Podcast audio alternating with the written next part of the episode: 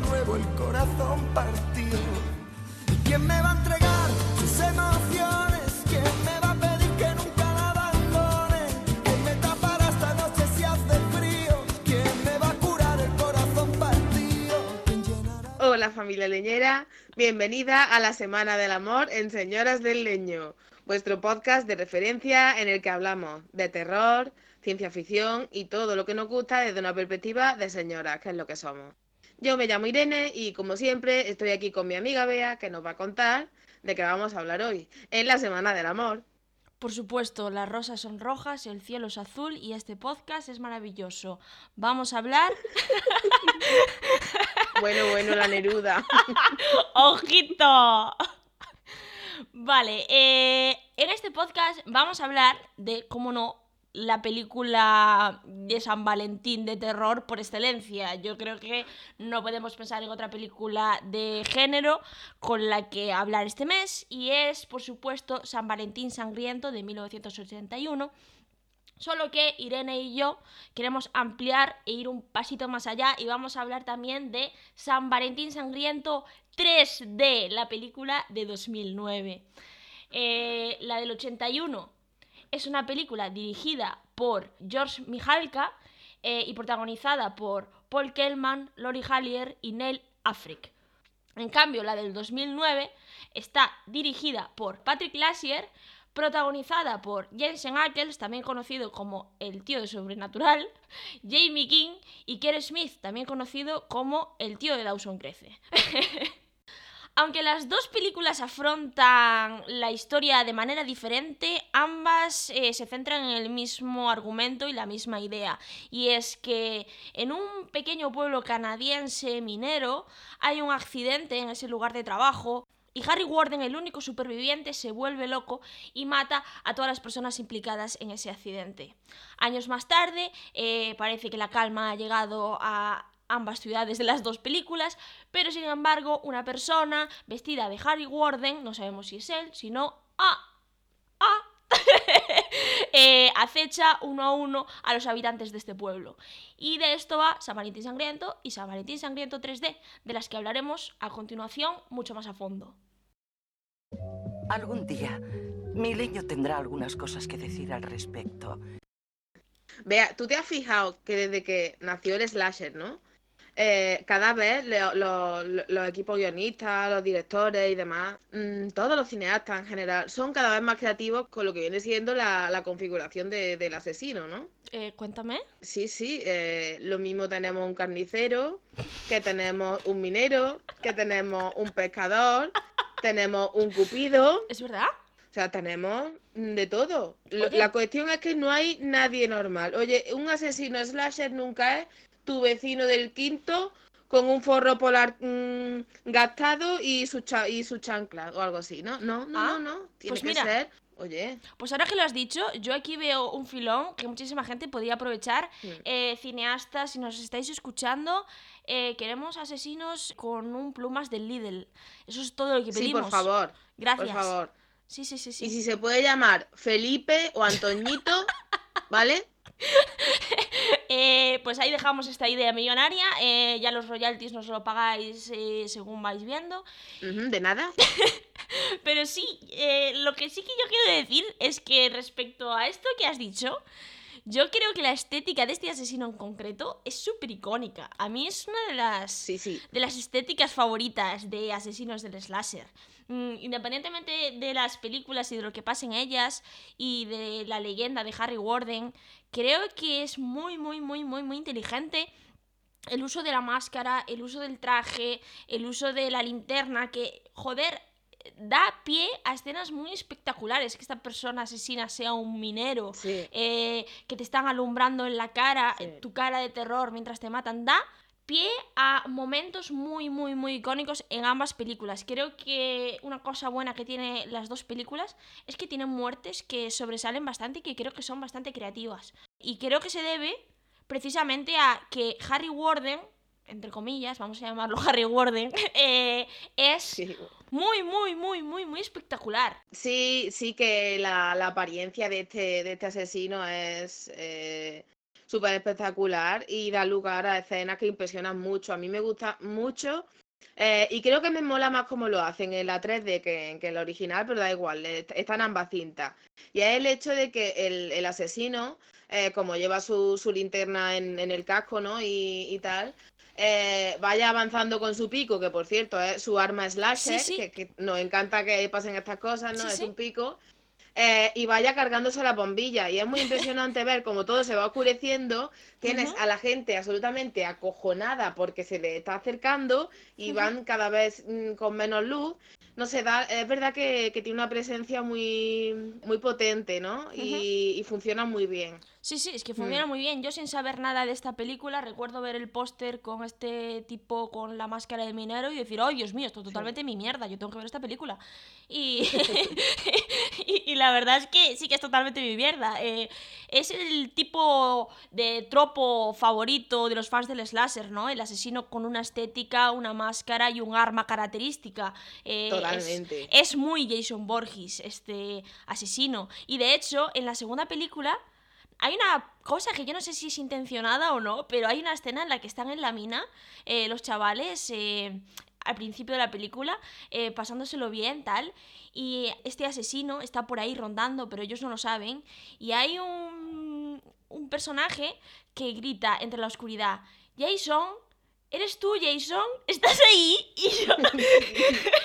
Claro que es intencionado, sí. O sea, es la típica mm, gilipollas, el, el- el típico comportamiento macar- macarrilla, ¿no? De los adolescentes, porque es que en realidad la primera película empieza con un botellón, quiero decir. O, perdona, no. La segunda, el remake, Sí, sí. empieza con un botellón. O sea, allí hacen un botellón en la mina, igual que en, en mi ciudad, pues se hacen botellones en, yo qué sé, en un descampado, ¿sabes?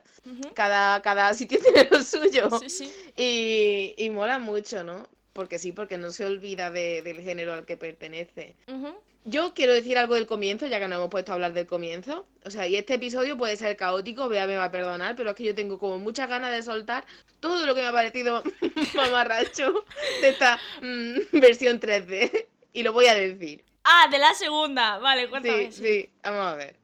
A mí me encanta de esta peli que sea tan 2000era, ¿no? Y que versione de forma tan 2000era y sin querer calcar cosas de la primera. Viene a ser el mismo argumento, pero lo hace muy bien adaptado a su tiempo. Es muy guay, ¿no? Sí. ¿Qué pasa? Que que sea un slasher 2000ero eh, también implica pues un cierto grado de mamarracheo importante. Sí. Y a mí me encanta que la película no se toma las cosas con calma.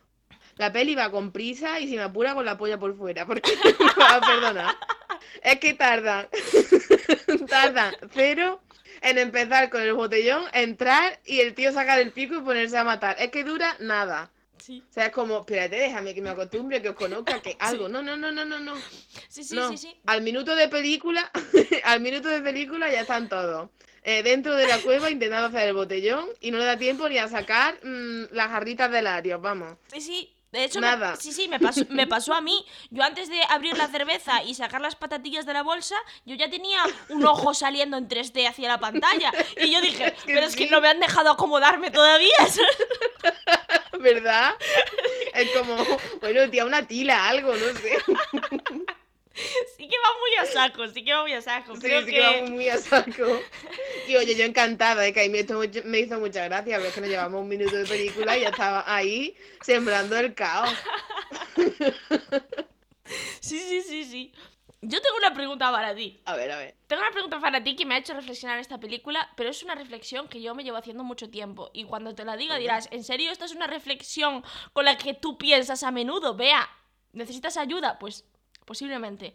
Pero, Irene, si a ti te viniera un asesino a matar, eh, ¿qué te daría más miedo? ¿Que fuera con la cara descubierta o que llevara una máscara?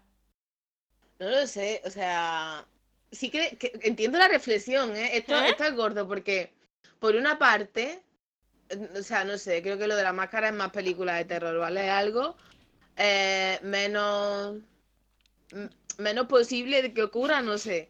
Pero al mismo tiempo, como es que eh, lo tenemos ligado al cine de terror y esto tiene una, no sé, unas dimensiones diferentes, Hmm. Creo que me daría más miedo el enmascarado, no lo sé, que no lo sé.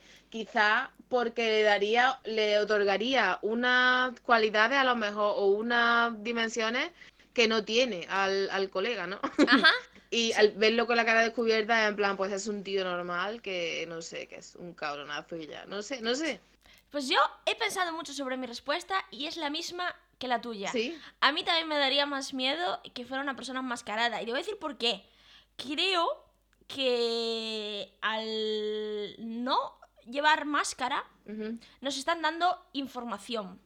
Que a lo mejor es una información mínima, pero es una pequeñita información. Y el ser humano en, situa- Sí, claro. en situaciones extremas eh, siempre pensamos el por qué. Siempre queremos justificación. Sí. ¿Por qué me está pasando esto ahora mismo? ¿No? Te viene un psicópata, rollo como el de American Psycho, un Patrick Bateman, y le ves en la cara cuando te está matando que es un puto psicópata. Sí. No hay, una, no hay un porqué, pero en la cara ves esa pequeña información que te dice, vale, esta persona está desequilibrada. Ese es el porqué. ¿No? Sí, sí, sí, sí.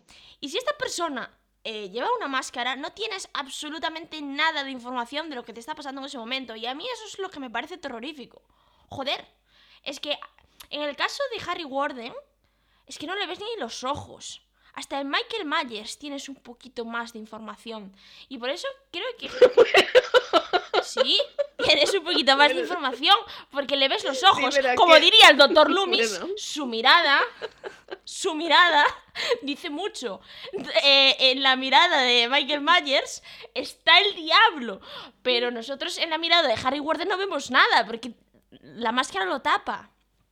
¿De qué te ríes? de hecho, te- No, te digo una cosa, ¿eh? Que es que yo me encuentro con un tipo vestido de Harry Warden, que es lo que viene siendo de minero ahí con el pico, no sé, yo es que me cambio de acera, sinceramente. No es que yo tenga nada en contra de, de los mineros, pero este tío da mucho miedo. Pues por eso te digo que da mucho miedo. Eh, el hecho de que Sí. te vengan a matar con una máscara da mucho miedo. Entonces yo quiero mandar un comunicado a la humanidad y es que si alguien que me está escuchando tiene intenciones de matarme, por favor, que dé la cara. ¡Da la cara! La emisión de este programa ha tenido que interrumpirse de- debido a unos problemas técnicos. Por favor, permanezcan a la espera. Mm, Familia leñera, yo no puedo más, ¿eh? O sea, aquí, esta señora que está viniendo aquí a decir que le, le da permiso, o sea, está diciendo como, como si en el hipotético caso No, no, no, yo no, no, no, no, no, no, no, yo no estoy dando permiso. Yo solo estoy diciendo que ya puestos, que, que alguien lo haga, pues que dé la puta cara. Que no me sea cobarde, hombre. Que me, que me enseñe su carita. Sí, sí. Vale, eh, dicho esto, corramos un tupido velo y vamos a la Mm. película. Volvamos a la película. Sí. Em, tú comentaste hace unos programas, creo que fue, si no me equivoco, creo que fue con Black Christmas, eh, que Black Christmas empezaba como una tradición, ¿no? De cintas de terror festivas, ¿no? Eh, situadas en fechas importantes, en, en que si Navidad, que si Pascua, San Valentín, Halloween, en fin, ¿no? Y, vale, quizás situar una película de terror eh, en la noche de Halloween, pues es una cosa mucho más obvia y, vale, que se puede entender el porqué, ¿no? Pero sí, siempre, a mí siempre me llama la atención el hecho de que por qué res- resulta tan, tan atractivo el, el ver una cinta de terror que, que está eh, contextualizada, digamos, en una noche de Navidad o en un día de San Valentín, ¿no? O, o los días previos a San Valentín y cosas así. Y yo creo que, mm, que aquí juega mucho, juega un papel muy importante el tema de que, claro, hay un contraste el, al, al ser fechas que se suponen de, de celebración, ¿no? O de celebración, pues para que sean importantes y ya. Hay como un contraste al, bueno, al situar una historia de, de terror en ellas, ¿no? Creo que quizá ese, ese puede ser el atractivo de, de la cinta festiva. Eh, sí, a mí también me parece muy interesante y yo creo que en Señoras del Leño además hemos, hemos demostrado que a nosotras nos encanta lo que viene siendo un especial. Eh, porque en Halloween hacemos especiales, en Navidad hacemos especiales, en San Valentín hacemos especiales, eh, vamos a hacer especiales hasta que se nos acaben las películas de terror y de género para hacer especiales, porque es una cosa muy icónica, ¿no? Que eh, una fecha tan señalada que se supone que tiene que ser de felicidad para todo el mundo eh, provoque tanto trauma y tanto caos. A mí es uno de los tropos del slasher que más me atrae. Y creo que esta película pues tiene las dos cosas, ¿no? Porque tiene el típico tropo, que es mi cosa favorita de slasher de los 80, que es eh, el lugar donde pasó algo, es un lugar maldito y, y el mal siempre vuelve cada vez que eh, vuelven a ese lugar y hacen algo que no deben y el mal castiga a los habitantes de ese lugar por algo que ha sucedido en el pasado. Es mi tropo favorito de los slashers, es una cosa que pasa durante toda la saga de Viernes 13 en el campamento Crystal Lake, aquí pasa una mina. Y, y que pasa en una mina también me flipa. Yo creo que la primera, la de 1981, es un slasher con conciencia de clase. Eh, cosa que, bueno, la segunda, la de, del 3D, ya no.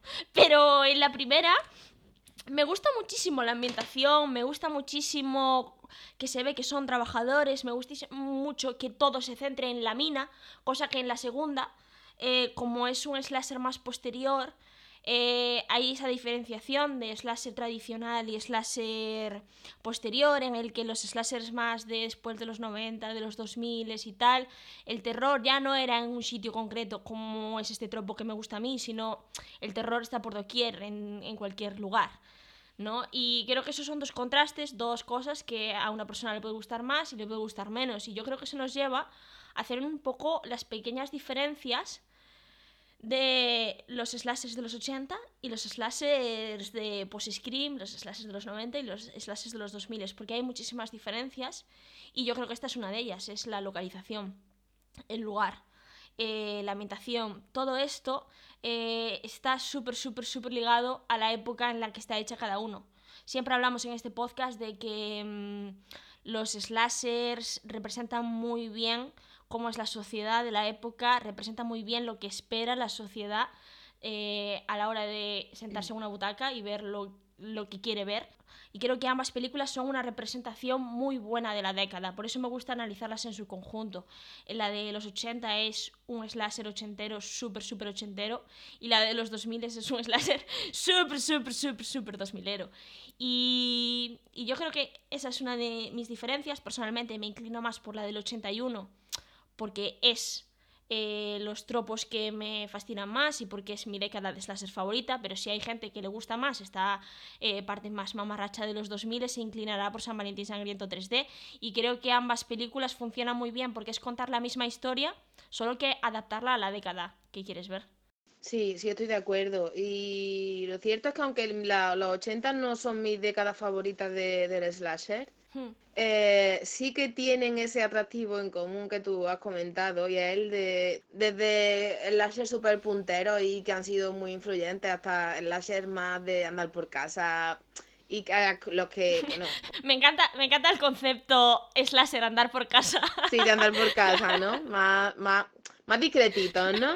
Eh, como pueden ser Terror Train, por ejemplo, o, Sí. o de, este, de este tipo, ¿no? Porque es que Sí. has comentado esto de la localización, ¿no? Una localización cerrada, todo concentrado, toda la acción concentrada en una localización.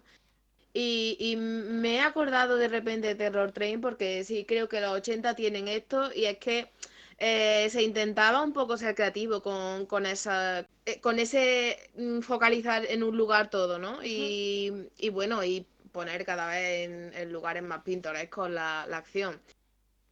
Y bueno, luego aparte me, me gusta mucho esto que comentas del el tema de la- las desgracias, la, eh, la, la vuelta a revivir todo ese drama, ¿no? De, de donde, donde ha pasado algo. Porque creo que esta- esto también es súper, súper ochentero y creo que un tema muy recurrente de- del cine de eh, slasher de, de los, de los 80, perdona, iba a decir los 90. Qué raro. Tú inclinándote hacia los 90, qué raro. Sí, sí, es este concepto de la vendetta, ¿no? Y Harry Warden es esto, al fin y al cabo. Ujú.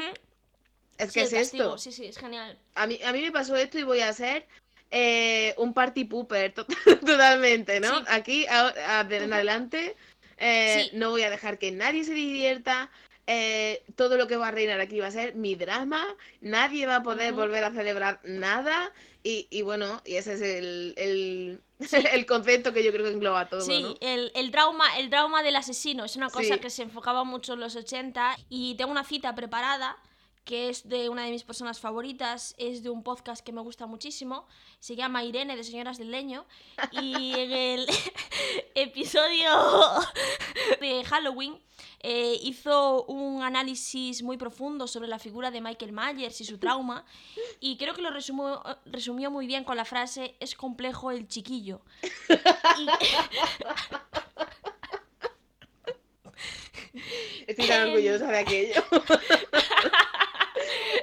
y, y creo que esto se puede aplicar a, a cualquier asesino, a Harry Warden y a muchos más de, de la época de los 80 que están ligados al trauma de su pasado y atormentan a cualquier persona que pise el lugar donde estuvo traumatizado y donde ocurrió ese trauma. Son complejos los chiquillos. Son complejos los chiquillos. Eh, bueno, y relacionado también con esta cosa que comentabas antes de eh, el ambiente festivo y un slasher en una fecha concreta del calendario, yo quiero rescatar que a mí me gusta muchísimo y es una de las cosas por las que me parece tan atractiva la película del 81 y es la ambientación relacionada con San Valentín. Eh, me parece que toda la película hace muy bien ese trabajo de, de situarnos en, en San Valentín. Eh, estas todo, todo el pueblo es súper cursi, pero a la vez me parece súper entrañable. eh, hay corazones por doquier, está todo siendo rosa la decoración. eh, el asesino juega con poemas, bombones que realmente son corazones. eh, a mí todo, todo, todo lo que tiene que ver cómo explotan San Valentín y terror, me parece que se mezclan muy bien en la primera. Y en cambio, aunque me encantan la segunda y el mamarracheo de la segunda, creo que eso no se hace tan bien. Se llama San Valentín Sangriento, pero porque ocurrió un 14 de febrero, tampoco vemos el San Valentín tal como lo vemos en la primera, no está por doquier, no vemos esa celebración, ¿no? Sí, no se, le da, no se le da tanta importancia. Sí que hay referencia a eso de recibir esa Sí, caja claro. de bombones que al abrirla tiene un corazón, ¿no? Y todas estas cosas. Pero no es en el mismo grado y no es con el mismo... mm, ah, Bueno, no con el mismo arte, digamos, ¿no? Es diferente. Es que está, está claro que las pretensiones de las dos películas son muy diferentes. Sí, Estamos hablando de que una película que sería de 2008, 2009, 2009 creo, 2009. era un, un- un tiempo muy de eso, de hacer pelis para enganchar a la gente joven, a que quisiera verla, qué tal, y, y no, no, con, con menos matices, ¿no? Son formas muy diferentes de hacer cine. Sí, y, y por eso me gusta mucho analizarlas en conjunto, ¿no? Porque no creo que una sea mejor que la otra, simplemente creo que según tus preferencias respecto al el tipo de slasher que te gusta, Sí, eh, te inclinarás más por una y por la otra. sí, Y es muy guay, porque la historia es la misma, solo que contada de forma completamente distinta. sí. Y yo creo que así es como tienen que ser los remakes. Porque todo el mundo sabe que la década de los 2000 es la época de los remakes. Sí. Mm, eh, El slasher es, creo que el subgénero del cine de terror que más se diferencia por décadas. Que podemos ver Sí, una diferenciación clara. Los 70 es cuando está surgiendo, cuando se están forjando los cimientos. Los 80 es su época dorada. eh, los 90 es cuando se reinventa. Los 2000 es cuando muere y cuando empezamos a rescatar lo antiguo porque ya no tenemos contenido nuevo que crear. ujú, Y a- eh, San Valentín Sangriento es un poco la prueba de ello. Ya no sabemos qué ofrecer a, eh, a este género y entonces lo que hacemos es eh, hacer un remake. Pero al contrario que muchísimos otros remakes de la década, creo Mm. que San Valentín Sangriento 3D sí que destaca.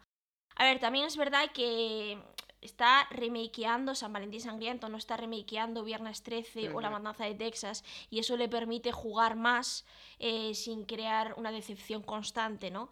Pero aún así, creo que hace muy bien el tema del remake, lo de. Porque yo creo que puestos a hacer un remake, no hagas lo mismo otra vez, porque entonces estás haciendo lo mismo que ya hemos visto antes, pero peor. ujú. Eh, coge la idea y dale otro enfoque.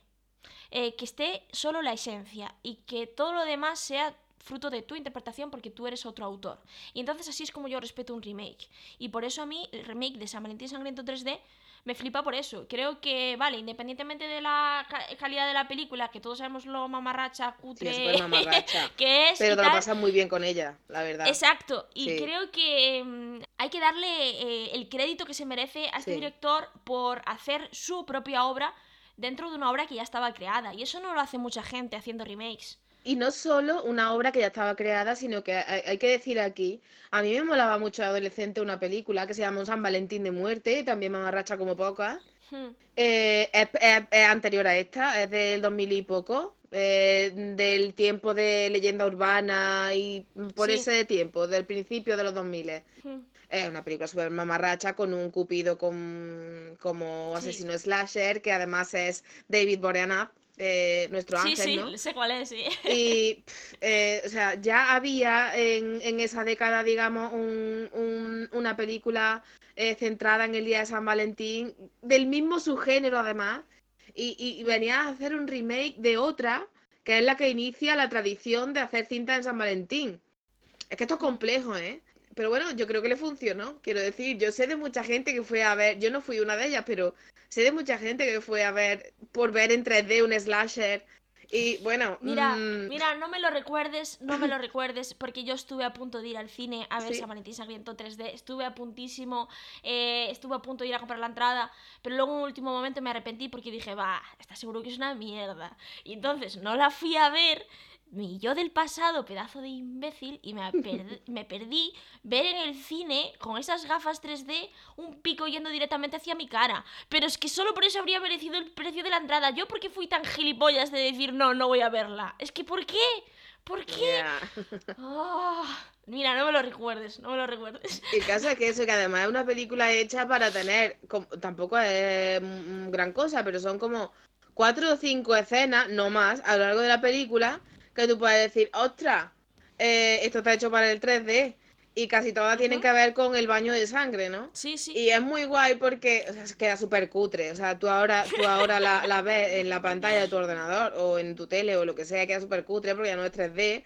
Y simplemente tú estás viendo mm, la sangre saltar directamente a la pantalla, saltando por encima de los personajes que supone que estar lleno de sangre, ¿no? Y queda súper cutre. O sea, los efectos quedan súper cutres porque están hechos para un 3D con el que no lo estamos viendo hoy día. El 3D es un invento bastante fallido, yo creo. ¿eh? Sí. sí. Sí, la verdad es que sí, la verdad que sí. Pero puestos a, a hacer un invento fallido que sea para que haya mucho gore. Hombre, claro. Yo encantadísima. Y, y creo que eso es una de las grandes diferencias de una película y la otra. Que la segunda es más sangrienta, Mucho más. es más explícita, hay más desnudez, aleatoria además. eh, Aleatoria, súper podemos- aleatoria. Podemos, si quieres, hablar de la escena. La escena Hola. de esta película. Es que sí quiero hablar, quiero hablar, porque es que esto se nota que lo ha dirigido un señor. Es que no puedo. Mira, ya hemos empezado. ¡Oh, qué bonito! Cómo se nota que, que va a llegar San Valentín. Uf, me estoy poniendo súper romántica. A ver, esto lo ha dirigido un señor. Porque, ¿qué me pinta a mí? A ver, aquí hay una escena de triqui triqui, ¿no? Como en todos los slashers que se precian. Una escena mm, un poquito más machista de la cuenta, también te lo digo, ¿eh? Ta- como está, tal y como está esa escena enfocada, mm, mm, la estética, todo, ¿vale? Y tenemos, por supuesto, una escena de desprecio del tío cuando acaba y tal, ¿no? Y, y- y tenemos ya a esa señora mm, desnuda hasta el final, hasta el final de su, de su existencia. Que le vemos todo, todo, To- todo, pero todo. además es que está desnuda como un cuarto de hora. Bueno, no sé, a mí se hizo muy largo. no sé cuánto No, no. rato fue. Eh, No, no, Es que- es que sí, son 10, 15 minutos Sí. de una tía desnuda, completamente desnuda, en tacones, corriendo con una pistola. bueno, intentando, que esa también es la clave. Porque aparte, es una escena totalmente que la quieren ridiculizar por estar corriendo Sí. eh, por la calle desnuda, eh, en tacones, con una pistola, y ni siquiera sabe usar la pistola y acaba tirándosela encima al tío. A mí me parece una... Sinceramente, Sí. me parece icónica esta. eh, Yo, yo to- totalmente a favor de esta escena. Yo ya sé todo lo que vas a decir. Es que es misógina, es que es, está cosificando a la mujer, es que no sé qué. Pero yo la veo y yo tengo que aplaudir, porque es que son 15 minutos que se hacen se hacen incomodísimos. Sí, claro que es incomodísimo. Son 15 minutos larguísimos que no vienen a cuento de nada. Y de hecho, eh, creo que mientras estaban rodando la película se dieron cuenta de que esto que estaba siendo demasiado larga, que por el medio metieron a una tía que le gustan los gatos, que también está siendo Sí. asesinada. En fin, es que estaba siendo todo tan aleatorio. Yo, esa- yo por esa escena, es que me voy a la muerte por defender esa escena. Me voy a la guerra. Es buenísima, buenísima. Lo mejor que tiene la escena para mí es que el tío misógino con el que la tía está triscando es el primero en caer. Ah, por supuesto. La verdad, eso lo digo, ¿eh? Está ese matiz de estos dos van a caer porque, en fin, ya sabéis, ¿no? Lo que es el sexo en el slasher. Pero aquí cae antes el tío y a mí eso me proporciona un, un placer de, proporción, de Sí, proporciones sí, épicas. Totalmente. Porque es que si al tío me lo dejan, lo mato yo. Lo mato yo. Y esto lo ha dirigido un señor. Yo, o sea, esto es lo que Por hay. supuesto. Claro. Es lo ya, que ya. hay. También hay aquí una cosa. Eh, dentro de una película que tiene un guion de mierda, porque lo tiene, o sea, quiero decir, tiene mucho sí. mejor guion que la, la original que el remake, es que tiene un guion que Dios santo, es que tú dices, oh Dios Pero- mío. Pero, pero la magia de la La segunda magia- también es que sí, no tiene sentido. Esa es la magia. La magia de los guiones de mierda. O sea, guiones de mierda aquí en la patatita. Me gusta mucho porque eh, mientras que en la primera tenemos a una tía ba- bastante moderna, creo yo, en realidad, en su, dentro de su, ¿no? Eh, que está entre dos chicos y hasta el coño de los dos, la verdad. Eh, Sí. Aquí tenemos a un, un señor que es la mierda, es un trozo de mierda. Y, y otro señor que está completamente desequilibrado. Y es verdad Sí. que el, el mismo esquema de mm, mujer entre dos hombres, ¿no? Pero está mucho, o sea, mucho mejor llevado en la primera en el sentido de que eh, tenemos como esa actitud por parte de ella más moderna de mira, me tenéis cansadísima y os vais a ir a la mierda los dos. Yo no soy un objeto para que os podáis pelear. Cosa que no está aquí. Esta es mucho más misógina en ese aspecto, mucho más, Sí, no sé, porque mm, de verdad. sí, sí, sí. Estoy de acuerdo. Solo Sí. que yo personalmente me quedo en ese aspecto en cuanto al triángulo amoroso, aunque estoy totalmente de acuerdo con lo que dices. Hmm. eh, personalmente me quedo con la segunda en cuanto al triángulo amoroso. Sí, claro, o sea, es mucho más entretenido que el de la primera. Porque primero es más telenovela, es más telenovela. Sí, es que es una telenovela. Sí. Y segundo, eh, que creo que volviendo a las diferencias entre los de los slashers de los 80 y los slashers de los 2000, eh, una época pues Scream, es que eh, los personajes están más construidos, tanto para bien como para mal. Ujú. Sí, tú lo has dicho, tanto para bien como para mal. sí. Eh, en la primera, en la de los 80, es una cosa que pasa mucho en los slashers de los 80, que los personajes funcionan como grupo. Sí, exacto, sí. De forma separada no Sí. sabes quiénes son, ni te Mm. quedas con sus nombres, ¿no? Eh, son el grupo que va a morir. Exacto. y te caen mal y estás esperando para que mueran. Pero en una época post-Scream, estos personajes tienen nombre, tienen apellidos y tienen sus taras, tienen sus problemas y los conocemos y empatizamos un poco más, entre comillas, o al revés, queremos que mueran antes. eh, las dos cosas están ahí. Pero eso es por lo que tal vez eh, el tema de personajes y triángulo amoroso me funciona más en la segunda, pero es... Es gustos, ¿eh? A mí también me, funcio- me funciona más en el sentido de entretenerme. Sí, claro. O sea, como yo disfrutar viéndolo, ese culebrón que están montando ahí, tan mal guionizado, tan todo. Sí, sí. Ese personaje Sí, que pretende ser una cosa compleja es un trozo de mierda, pero mm, súper simple, no sé. Pero está claro que lo que pretende hacer la ochentera, aún sin entrar en profundidad, aún sin ahondar un poco, ¿no? En, en la construcción de, de sus identidades, está mejor hecho, digamos. O sea, o la intención es mejor. Sí, Creo que, creo que es más aceptado decir eso, que la intención es mejor. Que pretende ser una mujer plantando un poco cara a dos gilipollas que están, bueno, con el- de los que ha estado puntualmente enamorada, ¿no? Y con los que ha mantenido ma- puntualmente una relación. Y eso no está en la segunda, pero por otro lado tenemos un culebrón, un culebrón mucho más divertido. Eso es así. Hombre, sí, sí, totalmente, totalmente, totalmente. Y, y volviendo a estos, a estos tres personajes, Hmm. eh, creo que podríamos hablar de la mayor diferencia de la primera película y la del remake, Sí, que es la identidad del asesino. sí. Eh, bueno, mm, si nos estáis escuchando ahora mismo, os vamos a destripar los finales de las dos. Así que Sí. mm, escu- seguid escuchándonos eh, bajo vuestra propia responsabilidad. Pero eh, en la película de San Valentín Sangriento de 1981, el asesino es Axel, que es un pico de este triángulo amoroso. En la película de San Valentín Sangriento 3D de 2009, el asesino es el otro pico del triángulo amoroso y es Tom. Y eso es un giro Sí. muy, muy, muy interesante porque estás toda la película pensando que Axel es el asesino y además está siendo especialmente cabrón, Sí. mucho más que en la primera. Sí. Y entonces dices, Dios mío, vas a ser el asesino, qué malo eres. Y vaya plot twist tan inteligente. Ojo. De hecho, eh, la película juega mucho con eso, porque el hecho de que tú esperes que la resolución sea la misma, pero no paren de darte pistas contradictorias en plan de, va a ser este, no va a ser este, pues no va a ser este. Oye, y si es este, y, y es que realmente hasta que no te lo dicen explícitamente no terminas de verlo, porque es que verdaderamente es que los dos encajan en el, en ese rol. Ambos encajan en ese sí. rol. Sí, sí, sí, Y sí. juega mucho con eso, ¿no? Es un poco eso, un culebrón con el que te lo pasa muy bien y es muy mamarracho y dices, no puede ser verdad. Sí, porque la segunda juega más al misterio de quién es el asesino. Sí. En una etapa, otra vez, pues Scream, donde era mucho más común jugar al misterio del asesino. Y, y creo que esa influencia ahí se nota. Eh, yo recuerdo ver esta, esta película, no la vi en el cine, pero la vi más adelante en grupo, eh, porque están, estas eran mis noches desenfrenadas, eh, ir a ver películas de terror a casas ajenas. Sí, sí, sí. Mamá, si me estás escuchando, no iba a drogarme, iba a ver San Valentín Sangriento 3D. Eh, Somos súper pingadas, pero me encanta, ¿eh? sí, sí, sí. Eso será mi, eso será mi socializar, ¿sabes? Y, y recuerdo haberme lo pasado muy, muy bien esa noche viendo San Valentín Sangriento 3D por primera vez en grupo, porque estábamos todos, el asesino es este, no, es este, es este, eh, el asesino es Sara. Cada uno decía cosas más aleatorias que la anterior, y lo mejor de todo es que todas encajaban, porque al final, si te paras a pensar, el final no tiene sentido. ¿eh? Entonces es que como da absolutamente igual y como la resolución de quién es el asesino no tiene sentido, podría ser cualquiera. Exacto. Cualquiera menos quién es realmente porque no cuadra. Exacto. Exacto, exacto.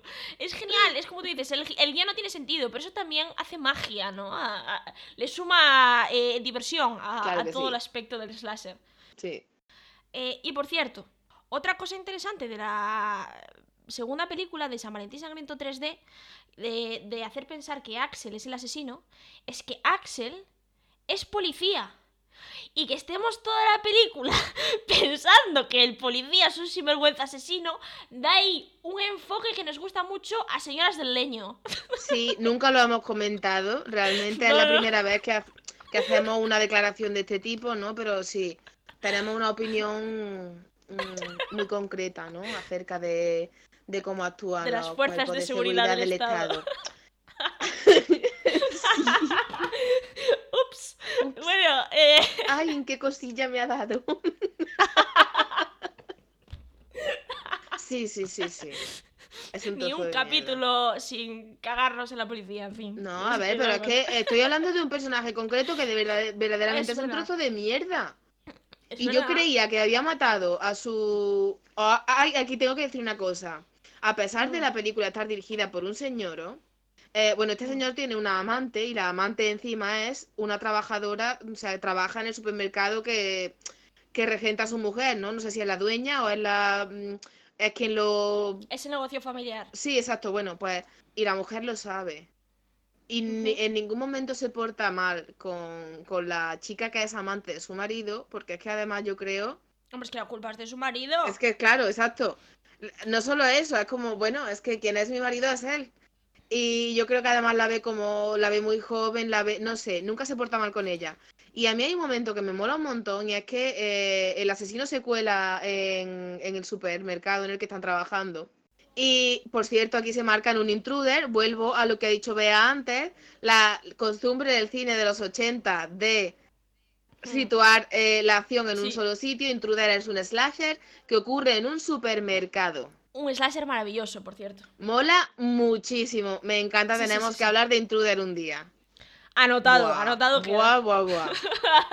Bueno, pues la cuestión es que se ayudan un montón mutuamente a intentar escapar y tal, pero es que ni siquiera, o sea, a- tienen hasta una conversación mm, curiosa antes de que el asesino llegue y tal. Y a mí me gusta que esto no esté dirigido como en plan, ah, pelea de gatas peleándose por un hombre. No, es que realmente la mujer sabe que esa es una muchacha súper joven, que probablemente tampoco le está pasando bien porque no se va a ir con ella me, me mola, no es que haya una sororidad, pero hay un no culpabilizar a la otra, ¿no? Sí, Y oye, este- eso esta película lo tiene bien a pesar de las otras muchas mierdas que tiene. Sí. Y yo aquí decía, el asesino es Axel porque seguro mm, que la va a matar por quitarse de problemas, ¿sabes? Con el tema del embarazo y tal. sí, como está embarazada, dice, Exacto. me quito un problema. Y la Exacto. película juega mucho con eso y yo Oh, creo sí, que para ser una película tan mamarracha y tan mal hecha, Sí, pues tiene sus cosas. Sí. sí, sí, eso es muy inteligente.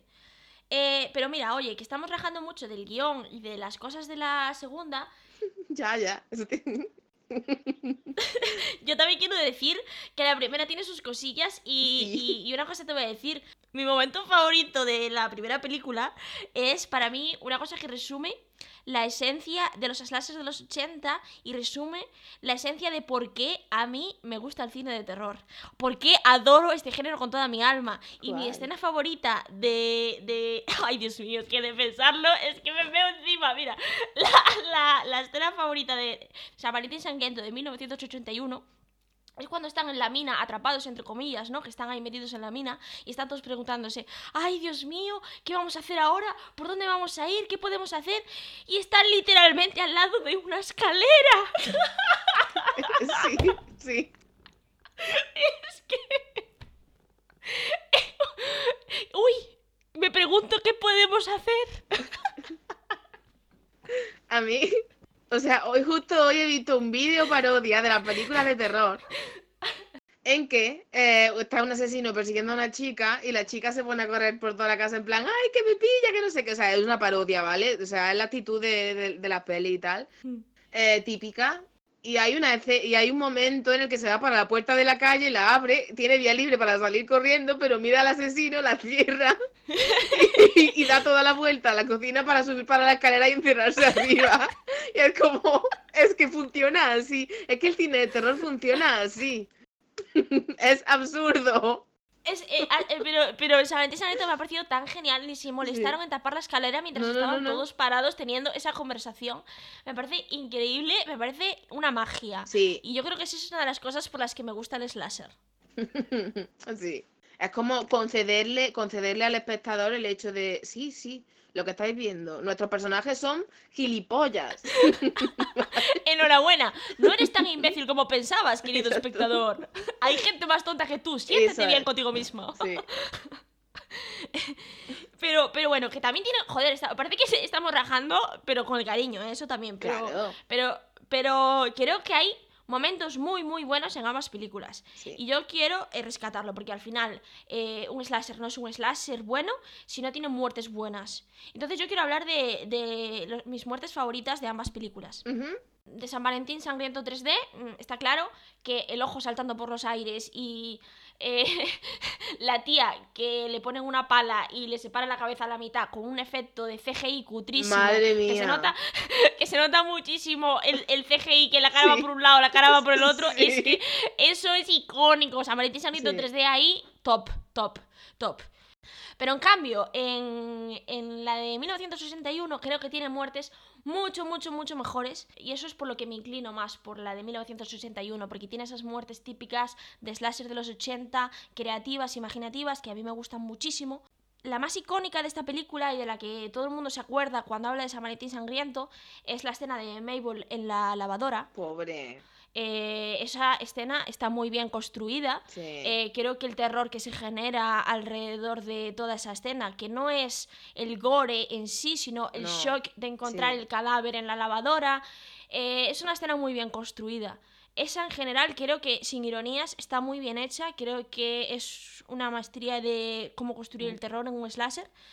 Pero luego hay otras que ya me encantan por lo mamarrachas que son y que ya son para mí las esencias de los 80. Y una de ellas es la de la olla de salchichas. ¡Oh! ¡Salchichas! Y hay alguien por detrás que te mete la cabeza en la olla. Esa es genial y no es la única eh, saga de slashers que hace esto. Me acuerdo que... No sé cuál es antes, pero me acuerdo de que Campamento Sangriento también tiene una muerte eh, con una olla en la cocina. Y, y- y es un tipo de muerte que a mí me encanta. Viva la muerte donde hay gente metiendo la cara en una olla. Yo encantadísima. Eh, Pesadilla es en la cocina. mis- y mi última muerte y mi favorita de todas. Ay, qué puta maravilla. Es la muerte prank. La muerte de la bromita, en el que está el típico señor, eh, que es el que que por cierto es otro tropo clásico de los 80, que es el señor que avisa a los inconscientes del peligro y que nadie le hace caso. Pues el señor dice, sí, nadie me hace caso, pues ahora voy a hacer un muñequito de Harry Warden en un armario, ja ja ja ja ja, con su piquito. Y, está un buen rato jugando con él, en plan, ay, cuando abra el armario, que susto se va a llevar, y lo cierra, y lo abre, y se ríe él solo de la broma que ha hecho, que ha hecho él, como, bueno, soy un genio, ¿sabes? Pero de esta, aquí una que la cierra y la vuelve a abrir, y el muñequito ya no es un muñequito, es Harry Warden de verdad, con su pico, y ¡boom! muere. ¡Bum! ¡Muere! Sinceramente, me parece una de las mejores muertes del slasher de los 80. Y yo he visto muchas muertes icónicas de slasher de los 80. Y esta está en mi top. Mírala ella, yo he visto mucho, yo he visto muchas muertes. He visto cosas que jamás podrías ni imaginar. No te imaginas la cantidad yo de mamarrachadas que he llegado a ver, de verdad. Que... De verdad, sí, no la podéis imaginar la cantidad de mamarrachadas. Somos mamarrachas las dos, pero la verdad es que mis niveles mamarrachos no están ni siquiera, eh, mm, no sé, empezando a ser como los debía, ni siquiera. O sea, a mí me gusta el mamarracheo más random, más, no, más mainstream, más de todos, ¿no? Más al alcance. Vea, vea que es eh, una mamarracha investigadora. Ella busca, ella ahonda, ahonda en la mierda para encontrar lo peorcito de lo peorcito y lo encuentra. Es, es- es una cosa, es un portento. Me ha encantado. Quiero que, que, sea mi biografía, que me pongan en la tumba. Sí, o sea, yo voy a- eh, nena, sabes que voy a escribir yo tu biografía algún día, lo sabes. Pues, pues cariño, Sí. me encanta. Eh, anota, anotada esa frase, es buenísima. Me, me- me has descrito a la perfección. Muchas gracias. Y hablando de mierda, ¡Ah! ¡Qué bien hilado! Cuéntame. No voy a no voy a hablar de nada escatológico. Pero os voy a comentar cuál es mi escena favorita de, del remake del 3D, porque yo, o sea, yo living con la mierda que es San Valentín 3D. eh, en fin. Mi escena favorita es cuando los guionistas se molestan en recordarte una cosa que ha pasado literalmente hace un minuto. En plan, recordatorio y con voz en off. ¿Cuándo? No me acuerdo. Cuando Sara llega a, a la cabaña del padre de Axel para refugiarse de Tom, porque se ha dado cuenta de que Tom está súper majara, ella llega y se encuentra allí pues una foto de, de ella con Tom de jóvenes y dice, ostras, que el asesino va a ser mi marido. ¡Ah! Es verdad. Hay un flashback. Y para que el espectador no se pierda, hay un flashback a una escena que es de hace literalmente un minuto en el que Tom le dice en el coche, un minuto antes de llegar a la casa, Axel no es quien crees que es.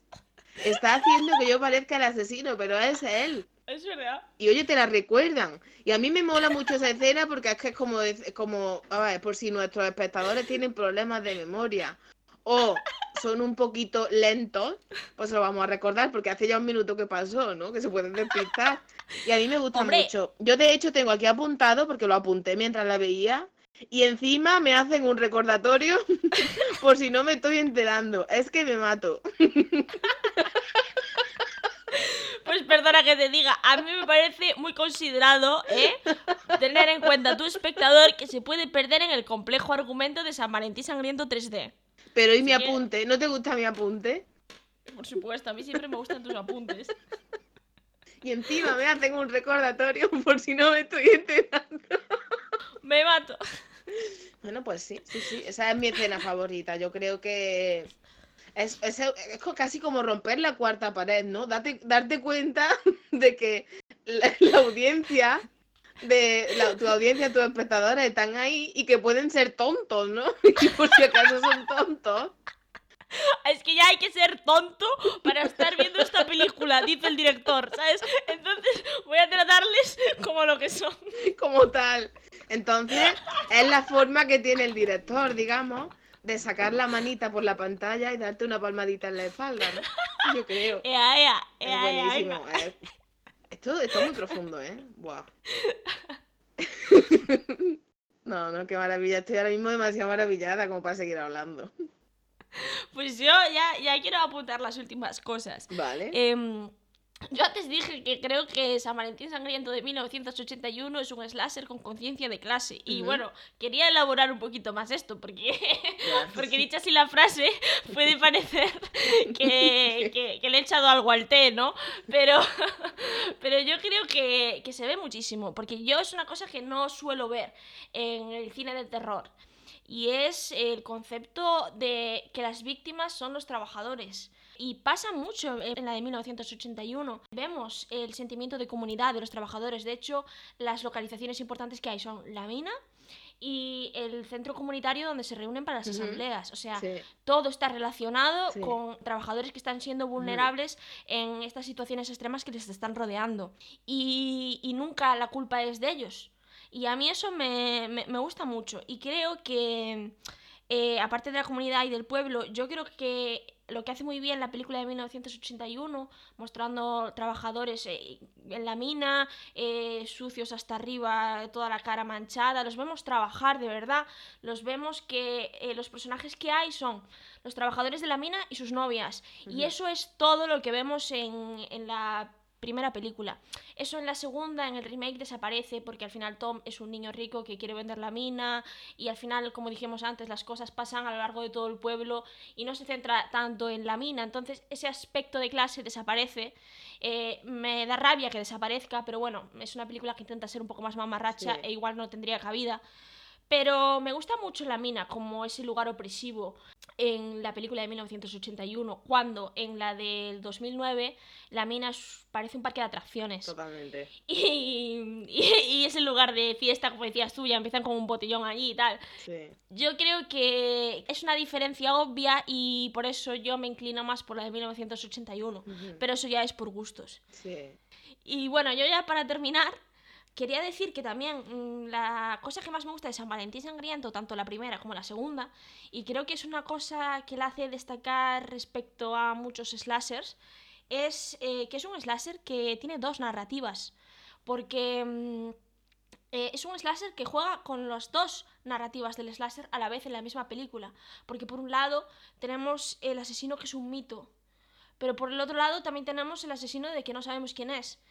Y juega muy bien con eso, juega muy bien con que Harry Warden realmente es una persona que murió años atrás, que no está siendo él el asesino, pero su presencia Exacto. está por todos lados. La leyenda de Harry Warden Sí. es eh, conocida por todos y la leyenda de Harry Warden se transmite al espectador, de modo que estás dudando todo el rato si es Harry Warden o no, igual que los personajes. Sí. Y a su vez también estás intentando indagar tú, como Scooby-Doo, eh, quién puede ser el asesino.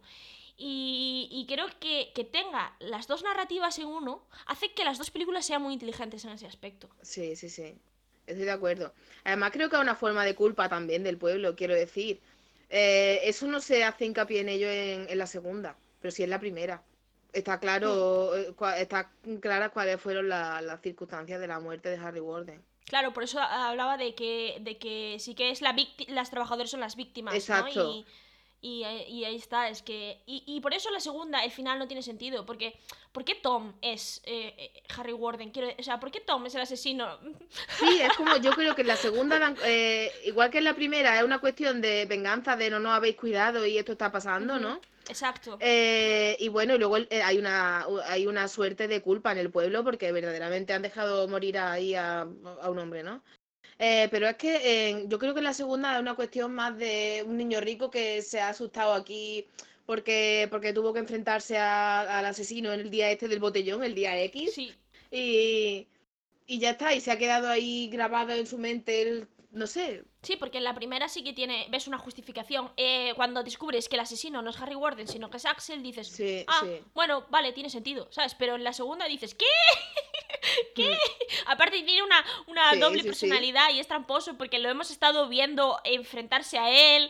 Es Exacto, muy ridículo. es muy exacto. sí, sí. Es muy tramposo, porque es como, mm, bueno, no- llevamos todo el rato viendo a Harry Warden y lo estamos viendo a los dos en el mismo sitio, entonces no puede ser Tom el, el asesino, pero resulta que sí, porque es que Tom ve a Harry Warden, aunque a los demás no. Y es como, vale, o sea, este recurso es súper tramposo.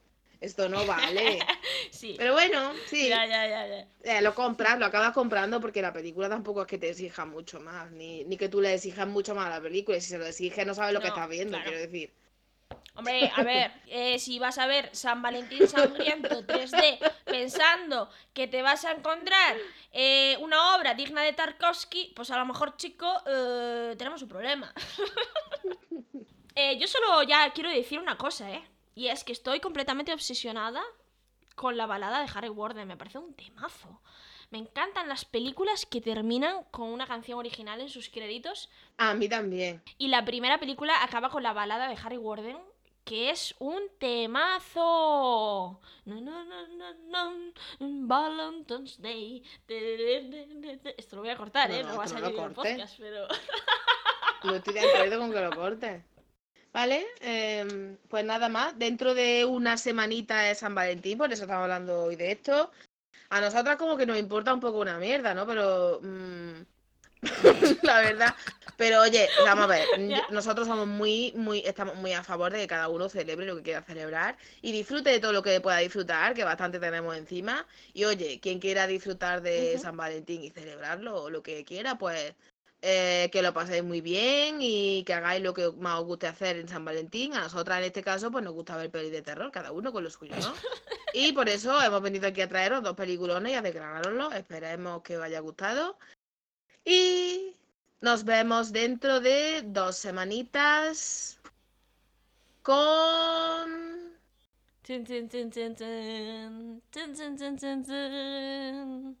Un libro. ¿Pero de qué? ¿De quién es ese libro, Irene? de el maestro del terror Esteban Rey, más conocido más conocido como Stephen King.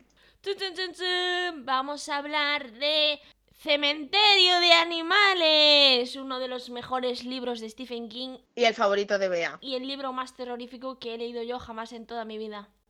Así que a ver si le hacemos justicia. Yo creo que lo haremos porque cuando hablamos de libros, Irene y yo nos motivamos mucho. Sí, no, no, o sea, nos encanta grabar los episodios de libros. Realmente creo que son los que grabamos más motivadas. Y estamos motivadísimas siempre, lo cual es Sí. curioso. Porque siempre estamos como cansadas y... Pero no, no importa. Nosotras siempre a tope.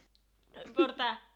No importa. Un, Un té, té y a tope. y a fliparlo. fliparlo. Y a fliparlo hablando Sí, de sí, asesinos. Pues nada, ya sabéis. Cementerio de animales dentro de dos semanitas. Mm, estamos en redes sociales. Somos Señoras del Leño en Facebook. Somos SDL Podcast en Instagram y Twitter. Y tenemos página web que es. www.sdlpodcast.com. Allí podéis escuchar nuestros episodios o si no, también a través de la web podéis suscribiros a las diferentes plataformas que son Evox, Spotify, Apple Podcast y cualquier sitio donde escuchéis podcast. Y en cualquiera de esos sitios estaría bien que nos apoyarais un poquito, jolín, que somos personas que estamos aquí dando contenido de calidad, yo hablando de cómo quiero que me maten. Yo creo que eso merece que alguien venga mere- merece comentarios bonitos y puntuaciones, valoraciones, todas esas cositas. Efectivamente. Sí. Eh, nada más, que os cuidáis mucho y Bebed mucha agüita. Venga, adiós. adiós. For the legend they say on a Valentine's Day is a curse that'll live on and on. And no one will know as the years come and go of the horror from long time ago.